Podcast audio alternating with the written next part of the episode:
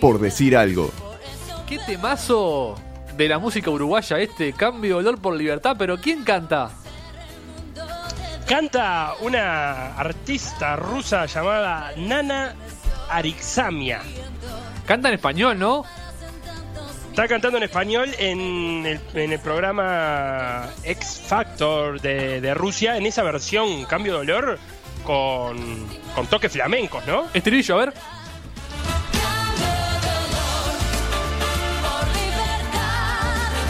Para ser una rusa cantando en español, bastante digno la pronunciación. Sí, muy lindo. No la encuentro en Google igual. Eh, porque me costó traducir el nombre en cirílico al español. No es tan sencillo. Eh, pero le pasamos el link, pues, y, y- y va- y ven a la gran nana Araxamia. Ya mismo lo tuiteo. Está impecable. Eddie, el hombre de bien. Se cumplen 100 años de la revolución bolchevique el 7 de noviembre. ¿Qué dice el hombre de bien? Eh, eh, el hombre de bien quiere mucho a Natalia Oreiro, eso es lo primero que te voy a decir.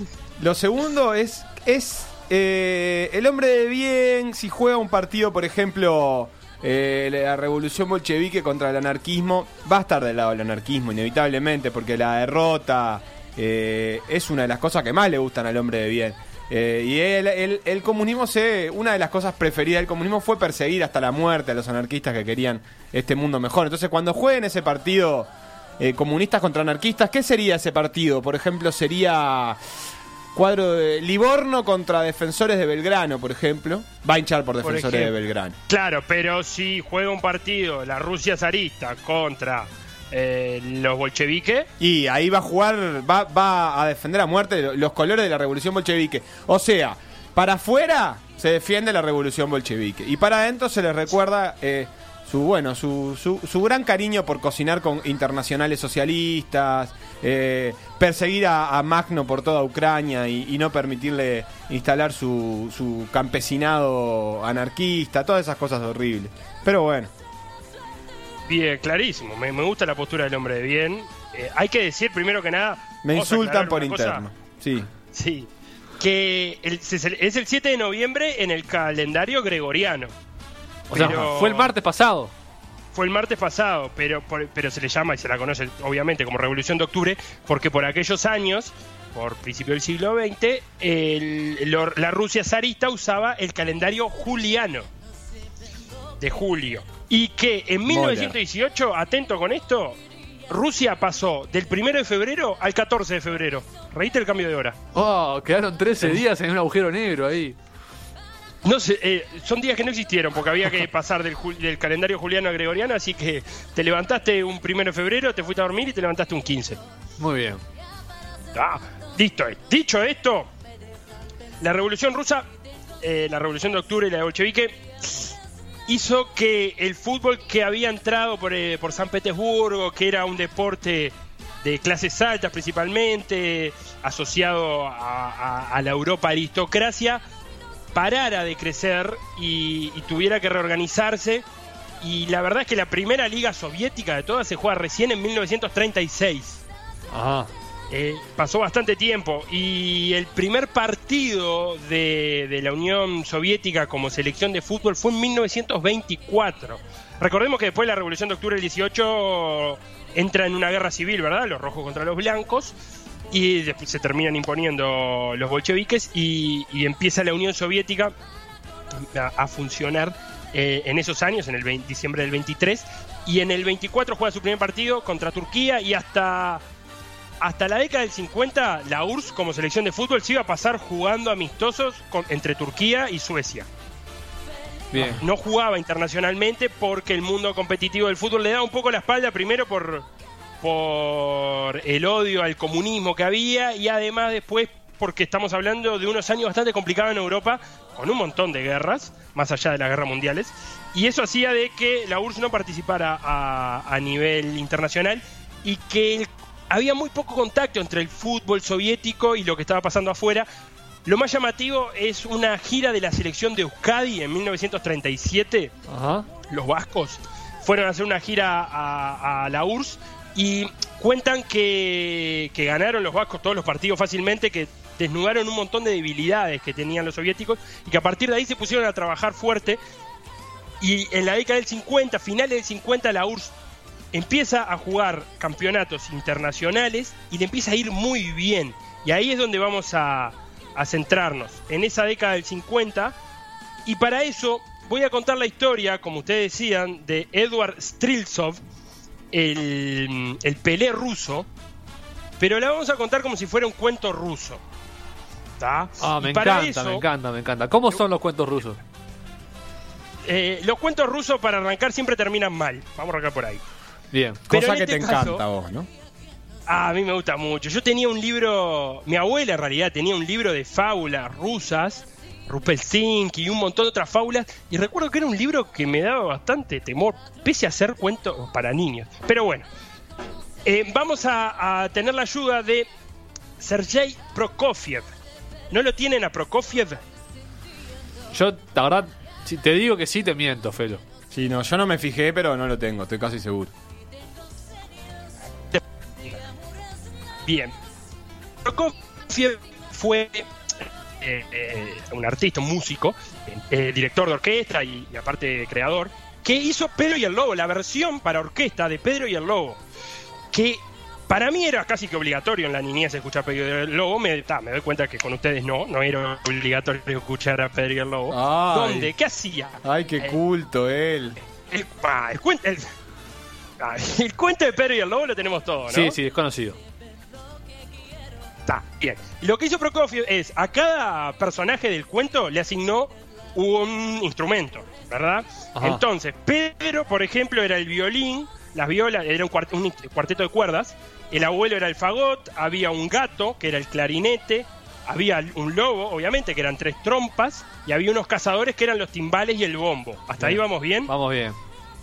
Entonces, nosotros vamos a contar la historia de Striltsov tomando a Pedro y el lobo. Y como Pedro, como el héroe de esta historia, vamos a tener a Edward Striltsov, que fue criado por su madre, ya que su padre al regresar de la Segunda Guerra no volvió al hogar, que trabajó en una fábrica metalúrgica desde muy niño, que a los 13 años empezó a jugar en el equipo de la fábrica, y ese va a ser nuestro Pedro, que suena así.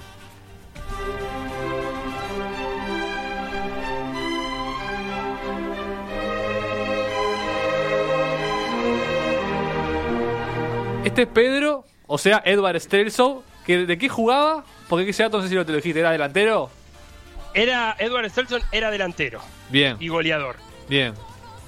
Bien, como abuelo, que es importante también en el cuento, vamos a tener al entrenador del momento y padre de todos los éxitos del fútbol soviético, Gavril Kachalin. A ver cómo suena.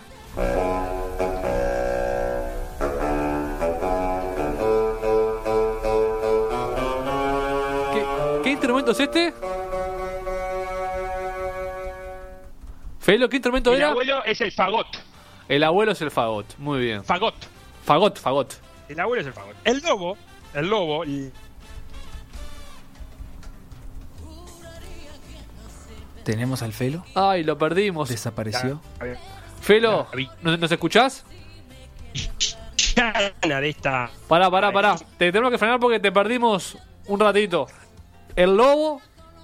Y a, partir de ahí no escuchamos Ahí va, más. vamos de nuevo. El- ahí, ahí va. Ahora sí nos escuchamos. Ahora sí, ¿quién es el lobo? es hablar de la URSS y nos intervienen las líneas, una cosa tremenda. El lobo, el villano de la película va a ser Ekaterina Furtseva, que fue una mujer muy influyente de la época, que va a ser la causante de todos los males de Striltsov. A ver cómo suena.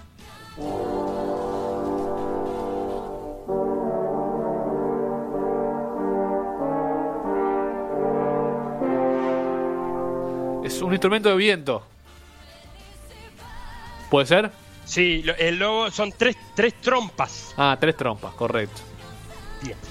Después vamos a tener a los cazadores, que no van a ser otros que Khrushchev y todo el aparato estatal.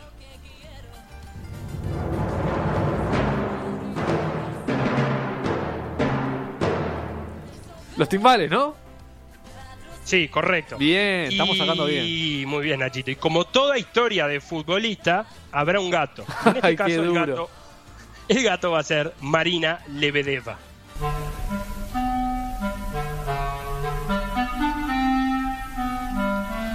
Me gustó, me gustó. Suena, suena como un gato. ¿Qué es esto? ¿Un clarinete? Suena a gato, sí, es un clarinete, correcto. Está bien presentados los personajes, vayamos al cuento propiamente dicho. ¿Estamos todos prontos? Adelante. Está disfrutando mucho Sebastián este momento, me imagino. Estoy, estoy anonadado. Anonadaski.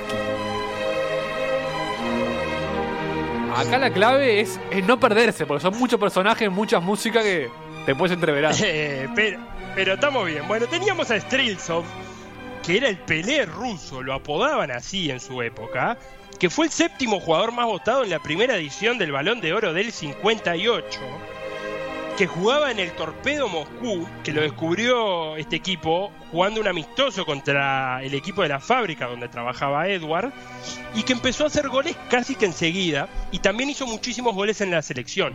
Curioso fue lo que pasó en la final en Melbourne, el campeonato olímpico del 56, donde la URSS gana la medalla de oro, porque en esa final venía siendo titular Streltsov, eh, que jugaba delantero junto a su compañero del torpedo Moscú, Valentín Ivanov.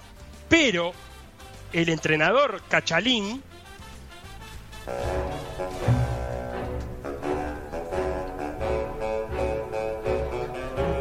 el abuelo, el abuelo Cachalín tenía como norma alinear a parejas de delanteros que jugaran juntos en sus equipos.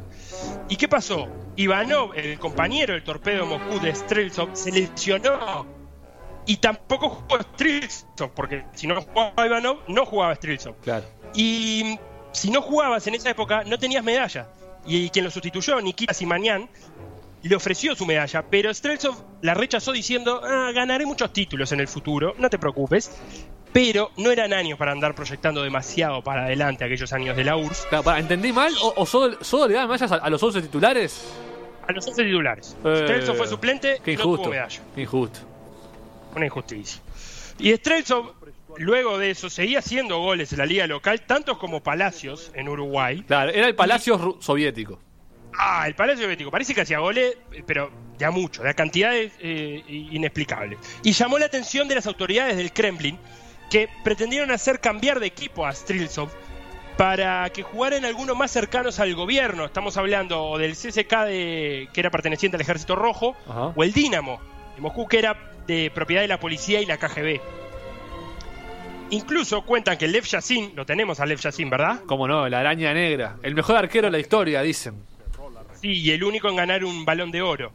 Eh, de- que jugó toda su vida en el Dinamo y dicen, en realidad un poco por cariño al club y otro poco por las amenazas de que le tenía el Kremlin si llegaba a irse del equipo de la policía y la KGB. Lev Yassin lo trató de convencer, pero no hubo caso. Strilsov siguió jugando el torpedo Moscú y ahí empieza a torcerse un poco la suerte de nuestro Pedro, de nuestro protagonista de la historia, que terminaría en un gulag, que eran esas prisiones eh, en la Siberia de trabajos forzados, pero no por cuestiones futbolísticas, aunque quizás su fama esta de no querer jugar en un eh, equipo cercano al régimen lo hayan ayudado. O sea, por eso, lo, por eso lo mandaron. jugar como los dioses. No, no fue por eso, pero es una fama que pudo haber ayudado Ah. a la desgracia de Edward. Porque además, además de jugar como los dioses Edward, era fachero, que daba miedo, y parece que se movía con la misma habilidad en la cancha que en la noche. Y un día tuvo un amorío con Svetlana Furtseva. Svetlana tenía 16 añitos por aquel entonces y era hija de Ekaterina Furtseva.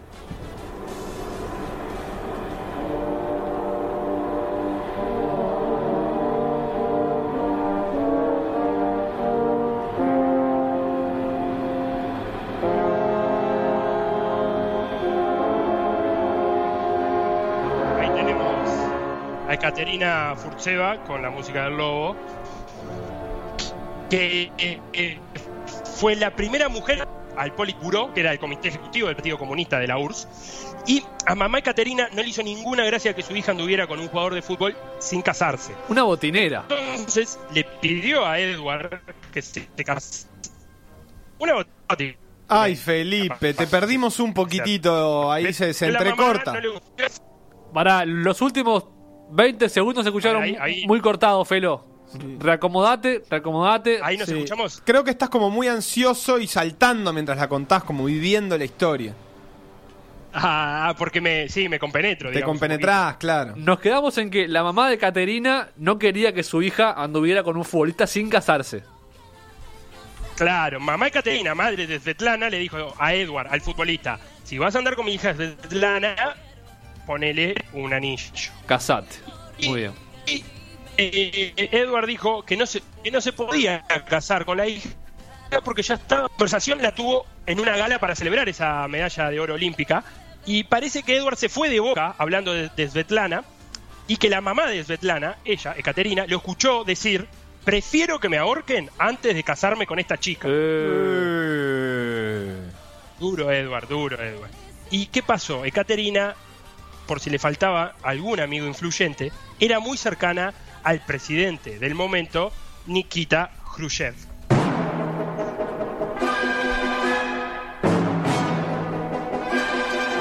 ¿Cómo, cómo suena Nikita? ¿Cómo suena Nikita Khrushchev? Que empiezan los cazadores. Claro.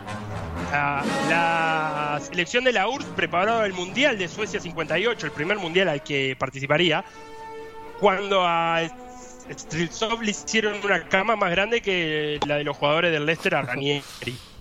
¿Cómo fue la que, cosa? eh, invitados algunos compañeros en una fiesta, estaban invitados a una fiesta en una casa de campo, y apareció una muchacha de nombre Marina Lebedeva.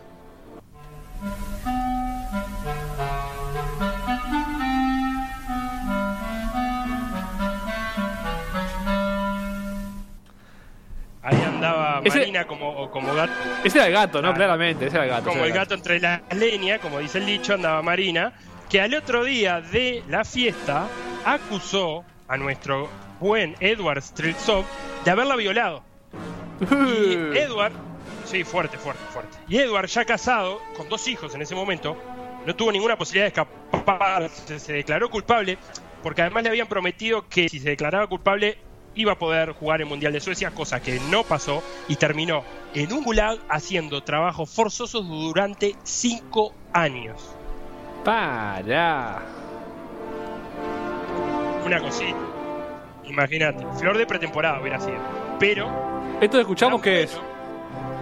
Esto ya estamos sobre el final, este es el momento en que, en que nuestro héroe vuelve vi- victorioso en Pedro y el Lobo habiendo eh, cazado al lobo. Porque nuestro héroe Streltsov vuelve. Vuelve siete años después del 58, en el 65, después de haber pasado cinco, como decíamos, eh, haciendo trabajos forzosos, y vuelve y sigue jugando muy bien. Tanto que el Torpeo Moscú gana una liga y gan- gana una copa con Streltsov, y él ganó dos veces el futbolista soviético del año.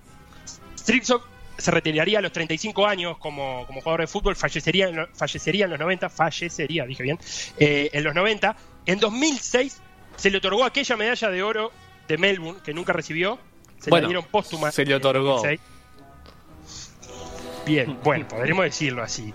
Y el campeón de ajedrez, Anatoly Karpov, lideró una campaña para limpiar un poco la imagen de Edward, que había quedado manchado luego de todos estos sucesos. Y ahora el estadio del Torpeo Moscú se llama Edward Streltsov Stadium. Ah, qué lindo. Y el complejo olímpico ruso tiene una estatua del jugador. Y cuando alguien da un taco en Rusia se dice a los Streltsov. Cuando alguien, ¿qué? Cuando alguien da un pase de taco. Marina Pará, pará, pará, Felo, que un poquito ahí se cortó, cuando, se cortó de vuelta. Estábamos, estábamos medio. Cuando- No la mejor calidad técnica. Reacomodate de vuelta y. Hoy no estamos bien. Re- recapitulo un poco. Cuando alguien da un pase de taco en Eso, Rusia, eso. un pase de tacón, como dirían los españoles, se dice que es un pase a los Streltsov. Ahí va. Ah, hiciste una gran Streltsov. Y también cuentan que hasta Marina Lebedeva, nuestro querido gato de la historia, fue a llevarle flores a su tumba a modo de disculpa por toda esa farsa que se armó en el 58. Y la duda que me quedó. ese Vos dijiste, Sí, Felo, que diga. fue el ganador del balón de oro o recibió votos para el balón de oro. Séptimo más votado del primer balón de oro de la historia. ¿Esto fue antes de, de la sanción de siete años en, en el Gulag o después?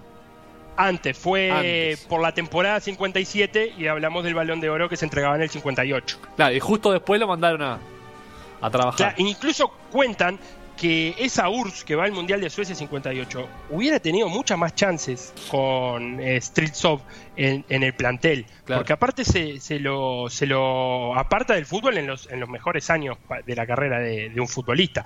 Y ese equipo de Cachalín, que era nuestro abuelo, fue lo mejor de la URSS en toda su historia porque tiene un título olímpico que recién repetiría la URSS en el 88 en Seúl pero que llegó a cuarto de final de los mundiales del 58 y el 62 y que también ganó la Eurocopa del 60, la primera que se jugaba en la historia.